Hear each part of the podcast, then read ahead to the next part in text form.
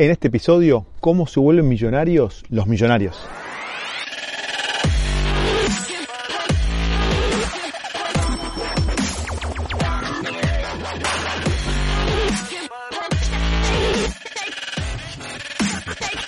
Esto es el Fede Teso Show. Mi nombre es Federico Tesoro y te doy la bienvenida al episodio número 103 del Fede Teso Show. Estamos en una fría tarde del invierno de Buenos Aires, pero por suerte hay sol, así que está bastante, bastante agradable. Así que qué mejor idea que hablar un poquito de inversiones y de finanzas personales.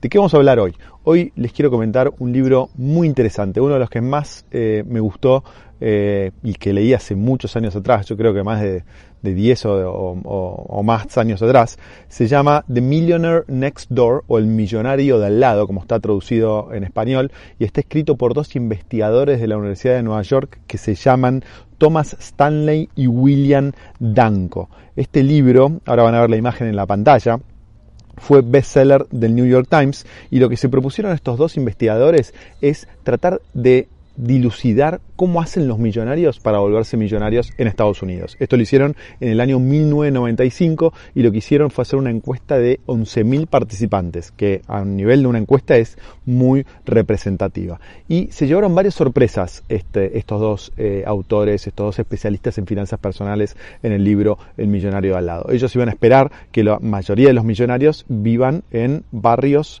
eh, lujosos, en los barrios mejores eh, de Estados Unidos. Y pasó todo lo contrario. La mayor cantidad de millonarios por metro, por metro cuadrado la encontraron en barrios que eran de clase media, barrios que eran normales, digamos, ni muy lujosos, tampoco los peores de, la ciudad, eh, los más humildes, pero barrios de, clase media, que no, barrios donde no se ostenta, donde, donde, no hay casas grandes y llamativas, eh, las últimas construcciones, autos últimos modelos, no, todo lo contrario, eh, autos normales, autos promedios, casas promedios, cómodas pero promedios. Entonces, primero dudaban, decían no puede ser, o sea, ellos pensaban que la mayoría de los millonarios iban a vivir en barrios caros. Pero bueno, luego lo chequearon y lo chequearon y lo chequearon y llegaron a la conclusión que estaba bien lo que habían encontrado eh, y por eso decidieron publicar el libro para mostrar qué es lo que encontraron al, investigar por qué los millonarios estaban en barrios normales de clase media y esto y no había tantos millonarios por, por, metro cuadrado en los barrios más caros de cada una de las ciudades de Estados Unidos. Y encontraron siete cosas.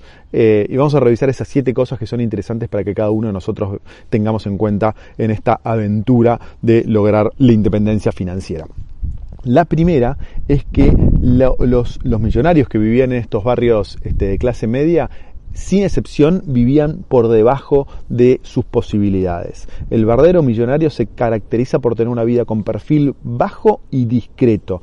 La mayoría, como te comenté, vive en barrios normales, no van a, se van de vacaciones en sitios modestos y visten ropas eh, en tiendas con precios accesibles. Es decir, no están mostrando, no están ostentando riqueza todo el tiempo. Segundo punto. En segundo lugar, distribuyen su tiempo, energía y su dinero con el objetivo de construir más riqueza. Ese es su objetivo prioritario y invierten y ahorran un mínimo del 15% de sus ingresos mensuales. Es decir, el 15% de sus ingresos mensuales lo ahorran y después lo invierten en instrumentos que conocen muy bien. En tercer lugar, ellos consideran que la independencia económica es más importante que exhibir un estatus social alto. Esto está muy, todos los puntos están muy relacionados, ¿no? Obviamente. Esto está, este tercer punto está muy relacionado al primer punto, que viven por debajo de las posibilidades. Su prioridad no es mostrar ropa cara, autos caros, casas caras y lugares de vacaciones en lugares caros. Su prioridad es lograr y mantener su independencia económica en el largo plazo. Por lo tanto, la pasan bien, tienen un buen estilo de vida, pero controlado, sin lujos. Cuarto punto. Una característica muy común entre estos millonarios es que en su gran mayoría no pertenece a familias ricas, sino que construyeron su fortuna por sí mismos gracias a la disciplina hay un mito social, sobre todo en Argentina, que es que el que tiene dinero, el que hace fortuna, sí o sí la heredó o se casó hombre con una mujer rica, mujer con un varón rico. Es decir, hay un montón de mitos sobre ese tema y estos dos investigadores encontraron que la mayoría de los millonarios son millonarios de una sola generación. Y esto también está relacionado a un punto, a este famoso frase que dice que una generación hace el dinero, la, otro, la otra la gasta y la tercera lo quiebra o algo así. Pero bueno, eh, es muy común en generaciones que no tienen buenas culturas financieras que por más que hereden mucho dinero, ese dinero se termina perdiendo. Entonces, estos dos investigadores encontraron que la mayoría de los millonarios en Estados Unidos son millonarios de la primera generación.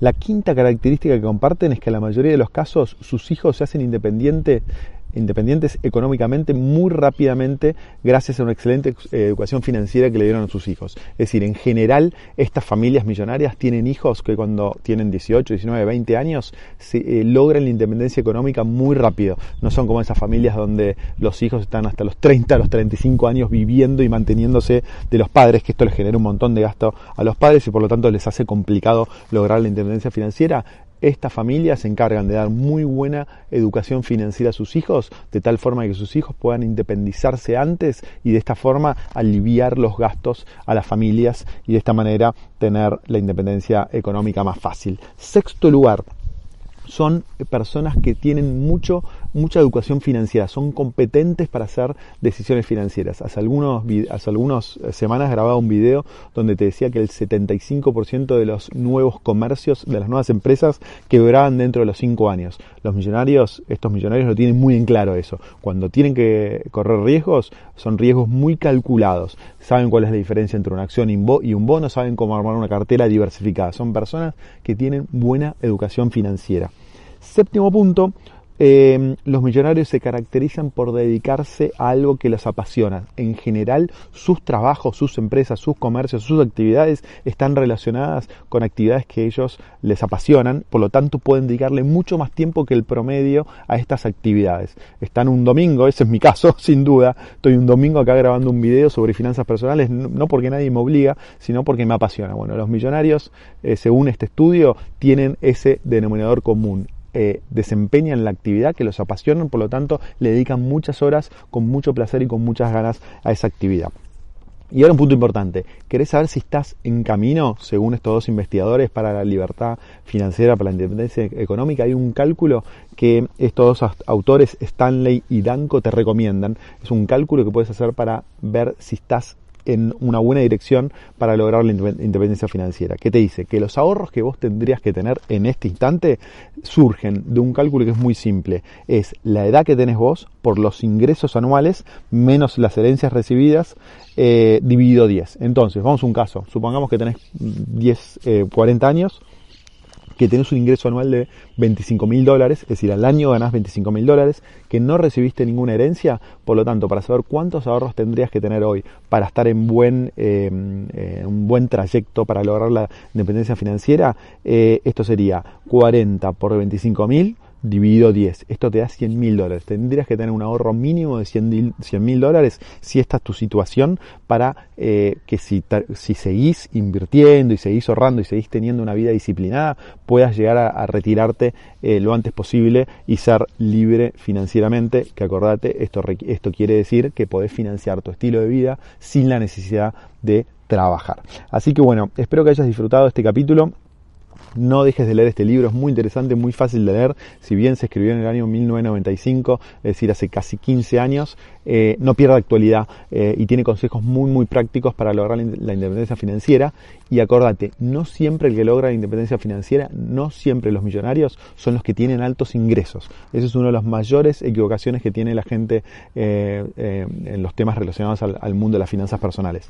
Todo el mundo piensa, bueno, tengo altos ingresos, por lo tanto soy millonario puedo, o puedo generar un patrimonio en la mayoría de los casos eso no pasa, porque a medida que vas incrementando tus ingresos, vas incrementando tus gastos, por lo tanto no puedes ahorrar, no puedes invertir, no puedes este, eh, formar un patrimonio. Por eso, ocupate claramente de incrementar tus ingresos, pero también ocupate en el trayecto de, educarte financieramente para que cuando generes esos altos ingresos puedas armar un patrimonio que te permita lograr la independencia financiera.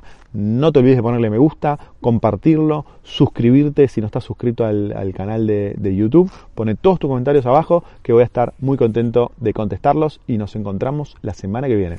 Chao.